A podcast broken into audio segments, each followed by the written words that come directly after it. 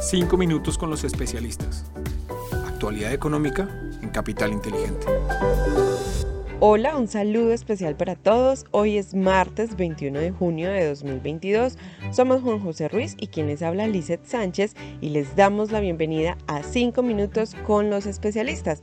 Este es el podcast de análisis de la actualidad económica realizado por la Dirección de Estructuración en Mercado de Capitales de Bancolombia. Los datos económicos más importantes de la semana.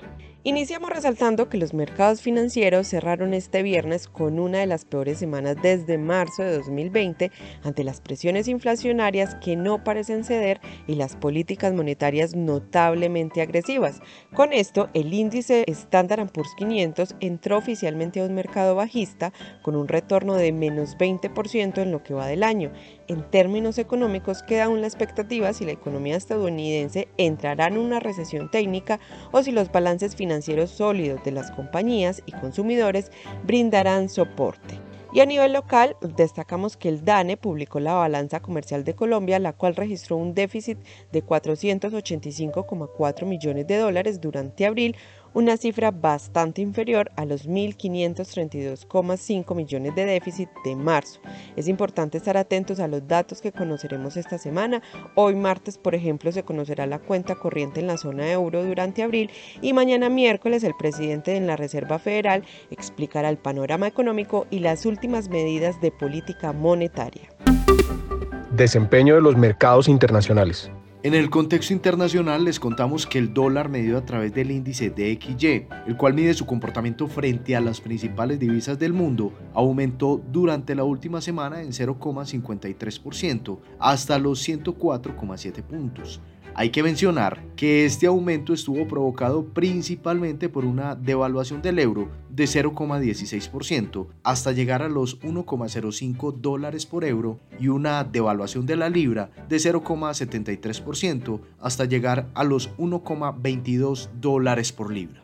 Por el lado de la renta variable internacional, les contamos que los principales mercados globales presentaron desvalorizaciones durante la última semana, con los índices estadounidenses como el Standard Poor's, que reportó un retorno de menos 5,8%, el Dow Jones de menos 4,8% y el Nasdaq igualmente reportó menos 4,8%.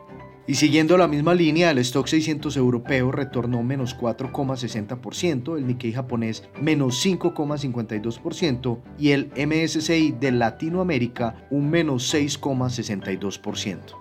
Por el lado de la renta fija internacional, los tesoros de 10 años se ubicaron en 3,23%, registrando una variación de 7 puntos básicos frente a la semana inmediatamente anterior en una semana de alta volatilidad donde los tesoros alcanzaron niveles de 3,48% por preocupaciones de los inversionistas ante un tono más restrictivo en la normalización de la política monetaria de la Fed. Desempeño de los mercados en Colombia. En el contexto local, el dólar frente al peso presentó un comportamiento bajista al finalizar la semana pasada, cerrando en 3.904 pesos con 99 centavos por dólar, es decir, un 1% inferior al cierre del viernes 10 de junio. Sin embargo, en el transcurso de la semana pasada la divisa evidenció una marcada volatilidad en línea con la incertidumbre frente a los resultados electorales. En cuanto a la renta fija, esta registró comportamientos mixtos en la curva de test tasa fija y En el caso de los test tasa fija se registró un aumento promedio de 13 puntos básicos, donde los títulos del 28 tuvieron una desvalorización de 31 puntos básicos.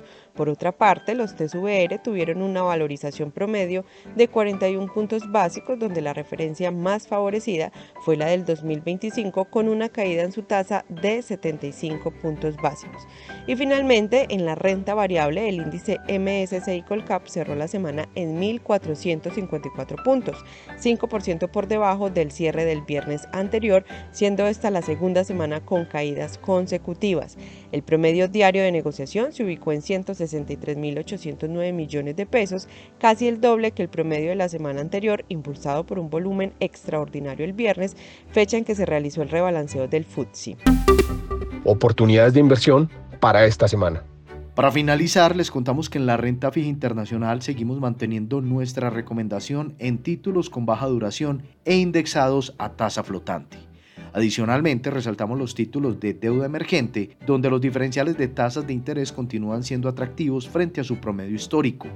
Para la renta variable internacional adoptamos una postura negativa luego de que los datos de inflación reflejaran que el posible techo aún no se ha alcanzado y que seguirán existiendo presiones desde este frente, lo que impulsará a los bancos centrales a adoptar posturas mucho más restrictivas a lo esperado y, en consecuencia, afectar el crecimiento económico.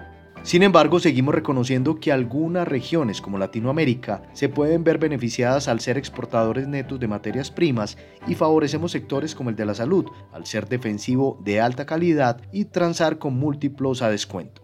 A nivel local continuamos con la recomendación de indexarse en papeles cortos como los TSVR con vencimiento en 2023 y mantenemos la perspectiva positiva sobre la renta fija colombiana en general. En cuanto al dólar, con respecto al peso, esperamos que se cotice por encima de los 4.050 pesos durante esta semana, con jornadas con una amplia volatilidad. Ya por último, en cuanto al MSCI Colcap, consideramos que este índice podría mostrar desvalorizaciones durante la semana, extendiendo la corrección que se dio en semanas anteriores y profundizándose si los mercados internacionales continúan mostrando una versión al riesgo bastante marcada. Así terminamos nuestro resumen semanal. Les acompañamos Juan José Ruiz y quien les habla Lizeth Sánchez y les esperamos la próxima semana en un nuevo episodio de Los 5 minutos con los especialistas.